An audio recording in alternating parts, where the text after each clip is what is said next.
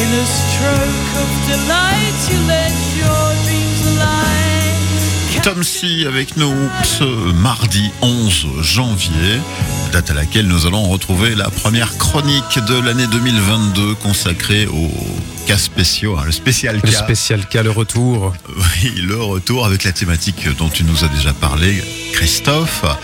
Bon, du coup, qu'est-ce qu'on fait On laisse oh, déjà te lancer dans On l'aventure. peut, on y va, allons-y. Allons-y, allons-y. Spécial cas 2022, la première édition. Alors, Alors, donc, je parlais de désinformation et contrairement à ce qu'on pourrait croire aujourd'hui avec les réseaux sociaux, avec les médias euh, informatiques, etc., ben, en fait, c'est beaucoup plus vieux que ça, le début de la désinformation. Dès le début de l'information, il y a eu de la désinformation. Mhm. Donc aujourd'hui, je vais principalement parler de Benjamin Franklin. Ouais. Parce qu'il est, il est très connu pour être un père fondateur. Il a participé à la rédaction de la Déclaration d'indépendance aux États-Unis. C'est un inventeur, c'est un imprimeur, c'est un auteur, etc., etc. Mais on ne savait pas, enfin moi je ne savais pas que c'était un fiefé menteur surtout. Donc voilà, je vais d'abord replacer un peu le contexte. On est vraiment à l'âge où les médias papier se répandent de plus en plus. Les journaux, les pamphlets, les gazettes, les almanachs, pardon, deviennent incontournables et ça devient du coup un gros business. Vers 1600, les livres déjà deviennent beaucoup plus abordables en termes de financement. Avant, avant ça, un livre, eh bien, ça coûtait euh, l'équivalent d'un mois de, de salaire, quoi. Mm. Et là, on pouvait s'en tirer avec une journée de paye. Donc voilà, la moyenne de l'époque. Et on a l'arrivée de la toute première gazette qui, elle, va un peu tout bousculer. Alors, elle ressemble à un tout petit livre. C'est pas les journaux comme on les connaît maintenant avec de grandes feuilles imprimées. Et elle est remplie d'infos diverses et un peu les potins people de l'époque. Le succès fut tel que, en Allemagne, 200 journaux furent fondés dans les années suivantes. Il y en avait partout. Et ce qui suit, ben, c'est la naissance du coup des fausses informations et de la dépendance déjà des médias, parce que les médias deviennent omniprésents. Et c'est toujours très actuel. Les intox qui proclament par exemple le décès de telle ou telle personne toujours vivant, Mm. ça on l'a eu, hein, je ne sais pas quand, quand il était encore vivant, le nombre de fois où on avait euh, annoncé la mort de Johnny par exemple. vrai. Mhm. Euh, les, les rumeurs, les, les déclarations de guerre, les déclarations de pandémie, les déclarations de peste, les mariages, les vols, les meurtres, les comètes qui passent, les massacres, les naufragés, les attaques de pirates, les pétitions, les poésies, les gazettes, bref, tout ça entraîne que les gens euh, doivent soit lire et deviennent très vite dépendants aux nouvelles, soit douter de tout et douter de la presse. Et euh, il y a plusieurs grands penseurs de l'époque qui se ressentent un peu un malaise face à cette obligation. Il y a une obligation qui vient de devoir lire les nouvelles, de devoir se tenir informé, de devoir euh, chaque jour acheter sa petite gazette avec toutes les informations. euh, le maire de machin truc s'est marié avec... on s'en fout. Bah, Avant ça, on s'en foutait et c'est devenu omniprésent. Et ben, ces écrits aussi, entre différents imprimeurs, par exemple, ils servent aussi à régler des querelles. Ou un peu comme maintenant, grâce à Twitter, euh, on voit des célébrités Mhm. qui règlent leur compte euh, via des tweets. On peut penser aussi à Donald Trump, hein, qui, euh, voilà, qui était un fervent utilisateur de, de tweets. Et donc, par exemple, on a l'histoire aussi de Polly Baker. Polly Baker, elle était connue pour avoir dit un discours très touchant parce qu'elle avait subi des accusations à l'époque d'avoir eu cinq enfants illégitimes. Pour l'époque, c'était pas bien. Donc ce discours, il fut publié, republié et modifié. Et elle a eu un discours tellement touchant, apparemment, où elle déclare que euh, ces cinq enfants, elle les protège, elle les nourrit, elle les, euh, elle les éduque seuls, etc. On ne peut pas l'enfermer, qu'est-ce qu'ils vont devenir? Et elle a apparemment, donc ça a été republié et modifié évidemment, touché tellement le jury que bah, déjà elle fut acquittée et que soi-disant un des jurys voulut même l'épouser le lendemain tellement il avait été touché par son discours. Et apparemment, ils ont eu 15 enfants. Enfin voilà, le- l'extrapolation un petit peu euh, à l'image de. Ça me fait tout de suite penser moi à, les secrets, les femmes et les secrets de, de la fable de La Fontaine, où euh, on dit que mon mari a pendu un œuf, à la fin de la journée, il en a pendu 100, quoi. Donc voilà, à l'époque déjà l'intox va très vite. Et en fait, c'est parce que dès qu'il y a une information qui sort dans un journal à l'époque, on ne va pas vérifier s'il est vrai ou pas, euh, si cette information est vraie ou pas. On va le republier et chaque journaux, tous les, enfin, tous les journaux vont reprendre l'information. Mhm. Chaque journal va reprendre l'information. Et donc, si vite que euh, ben, cette histoire de Polly Baker, elle arrive aux États-Unis, elle arrive en Amérique. Et à l'époque, ben, on remet pas en question, c'est la presse britannique, euh, on remet pas en question la véracité, on prend ça comme argent comptant.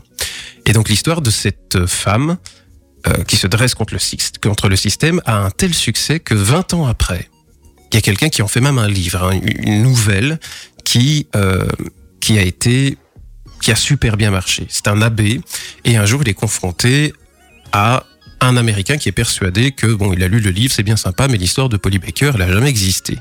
Ah si, ah si, elle a existé. euh, J'ai vérifié mes sources, c'était dans la presse britannique, etc., etc. Et en fait, dans la même pièce, il y a Benjamin Franklin, qui à l'époque est ambassadeur américain. Et il éclate de rire. Il éclate de rire parce que l'histoire de Polly Baker, c'est une histoire que lui a inventée 30 ans avant. Voilà, il, son frère était imprimeur. euh, son frère refusait que Benjamin Franklin, euh, comment je vais dire, publie ses propres histoires. Du coup, il a pris un pseudonyme, il a commencé à écrire ses histoires. Ça marchait bien. Il a écrit celle de Polly Baker et ça a explosé. Il l'a d'abord euh, insufflé dans la, dans la presse britannique. Ça a explosé 30 ans après. On en parle encore, on en fait un livre et lui est mort de rire. Quoi. il est juste mort de rire parce que c'était juste le plaisir de faire des, des, des blagues grâce à l'écriture. Et c'est pas la seule fois qu'il fait ça. Il a, il avait des euh, rivaux en tant qu'imprimeur. Et il va se servir de son journal à lui pour annoncer la mort d'un de ses rivaux.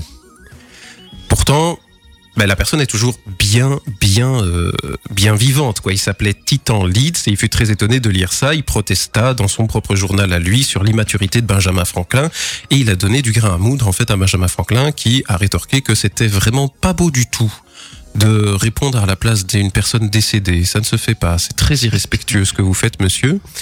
Et donc ça a duré plusieurs mois. Et le jour où ce fameux Titan Leeds est réellement décédé, Benjamin Franklin a publié une fausse lettre disant que euh, l'usurpateur avait bien avoué qu'il avait, euh, avait pris l'identité de Titan Leeds pour répondre à Benjamin Franklin, mais que Titan Leeds était bien décédé à la date que Benjamin Franklin avait donnée. Quoi. Et donc voilà, je trouve ça absolument fou parce que Bon, là, il y a déjà cette, ce, truc de l'intox comme ça qui se répand à l'époque, mais comme une traînée de poudre. Et puis le fait que ben, Benjamin Franklin est le premier troll de l'histoire, moi je trouvais ça assez drôle. quoi. C'est une facette de, de lui qu'on ne connaissait pas vraiment. Et au niveau de de l'intox aussi, il y a une une deuxième petite histoire que je voulais partager sur les cartes, les cartes géographiques. Quand on était vers euh, 17, dans les années 1700, on connaissait pas bien l'Afrique, à part ce que certains explorateurs nous en rapportaient. Et un jour, un, explorateur revient et dit Ah, à cet endroit-là, vers l'est, euh, j'ai vu, ou vers l'ouest, j'ai vu euh, des montagnes. Je pense, je pense. hein. donc c'est très euh, approximatif. Mais le plus grand cartographe de l'époque, il réfléchit, donc il s'appelait James Runnell, et il était euh, très très pris au sérieux. Quand il faisait des cartes, on se basait sur son travail, quoi. Et il réfléchit, il dit, moi je me suis toujours demandé, on voit bien que le Niger en Afrique, il a des circonvolutions, il a une trajectoire un petit peu bizarre, etc. C'est vrai qu'il doit bien y avoir des montagnes là-dedans. Hein. euh. Et pouf, il va plaquer une chaîne de montagnes qui n'existe ni d'Ève ni d'Adam, qu'il appelle les monts Kong. Voilà. Euh, pouf, au milieu de l'Afrique. Mais ça, ça a été repris, ça, dans toutes les cartes. Il y en a même un, l'autre plus grand cartographe, qui dit oui, mais moi, à mon avis, du coup, cette chaîne de montagnes, elle doit rejoindre l'autre montagne qui est complètement euh, à l'est. Et du coup, lui, qu'est-ce qu'il fait? Il fait une ligne, une ligne complète qui coupe l'Afrique, tout l'Afrique, le continent en deux. Ça alors. Et ces cartes ont persisté pendant un siècle. hein. On se servait de ces cartes-là où tu as le mont Kong euh, et l'Afrique créée en deux, comme ça, coupée en deux par une chaîne de montagnes. euh, voilà.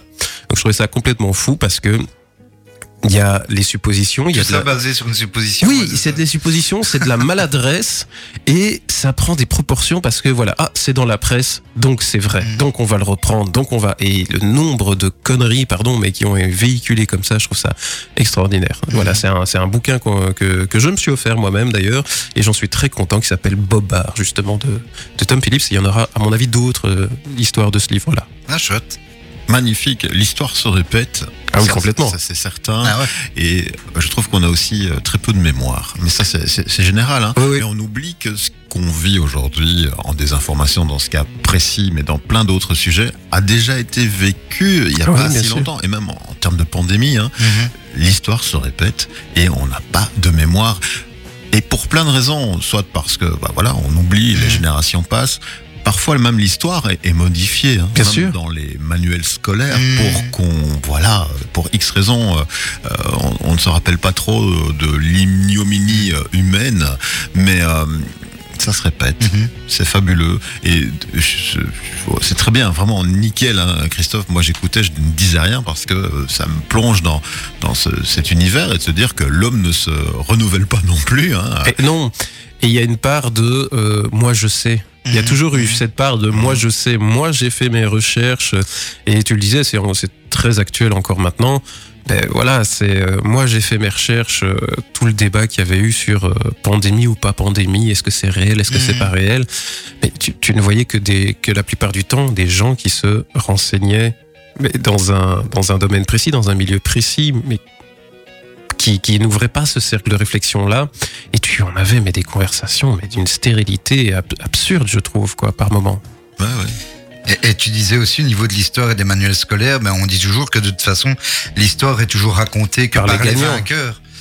Donc euh, voilà, ils, ils le font à leur image, mais tu ne sais pas l'autre version des choses. Bien sûr. Non, non, mais c'est une belle porte de nouveau ouverte sur la réflexion Mhm. que, Bien que sûr, tu et nous ouvres là. et t'as toujours eu un grand travail autour des mots évidemment tu vois on va pas changer euh, on change deux trois mots c'est bon c'est devenu autre chose hein. ça le, change. le ministère de la guerre qui est devenu le ministère de la défense Ouais, voilà. tu vois toute cette manipulation là ça permet aux gens d'avaler beaucoup de choses aussi hein. Ouais, et- Et l'imaginaire qu'on s'en donne, les mots, euh, ils n'ont pas la même signification Bien dans ta tête et dans la mienne. Donc, euh, non, non, c'est magnifique. Ça, ça ouvre vraiment des, des possibles là, et ça nous rappelle que, bah voilà, de un, l'homme est ce qu'il est depuis des années, et on répète les mêmes profils et les mêmes euh, réflexes, les mêmes envies de ici des, informations. Pourquoi pas pour la blague, pour euh, être un troll. Moi, j'aime bien cette euh, expression, mais pas que. hein. Il y, a, il y a de la désinformation qui a un, un but très précis aussi. Ah oui, bien Donc, sûr. C'est pas que l'amusement. Hein. Manipuler Et les on- foules. hein. Et c'est très compliqué,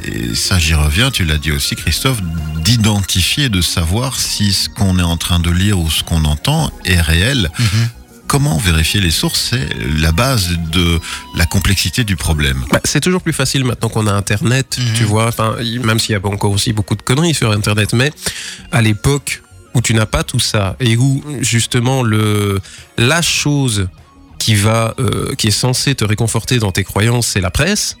Et tu vois que c'est que c'est bidonné. ouais, c'est bidonné, c'est c'est affreux quoi. Tu n'as plus aucune certitude de rien. Tu dois tu doutes de tout quoi. Maintenant, il y a certaines presses aussi qui sont plus euh, réputées que d'autres, où tu sais que le, jour, enfin, le travail journalistique est plus rigoureux.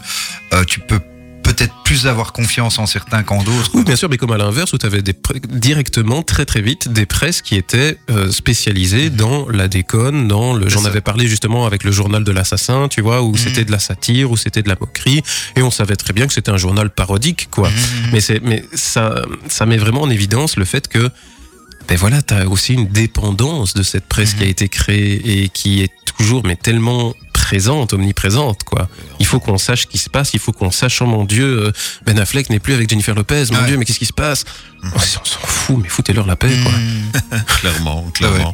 Et par rapport à cette vérification de l'info aussi, bien qu'on ait des outils maintenant qu'on n'avait pas à l'époque, Mhm. il faut encore avoir le temps Oui, de, le faire, ouais, bien sûr. et l'envie. Et enfin, moi, j'ai toujours ce faux réflexe de lire un titre euh, dans, dans la presse et d'abord y croire, et puis seulement Ah oui. ah bon, Réfléchir, euh, vraiment. Mhm. Et tu vois, et après quoi?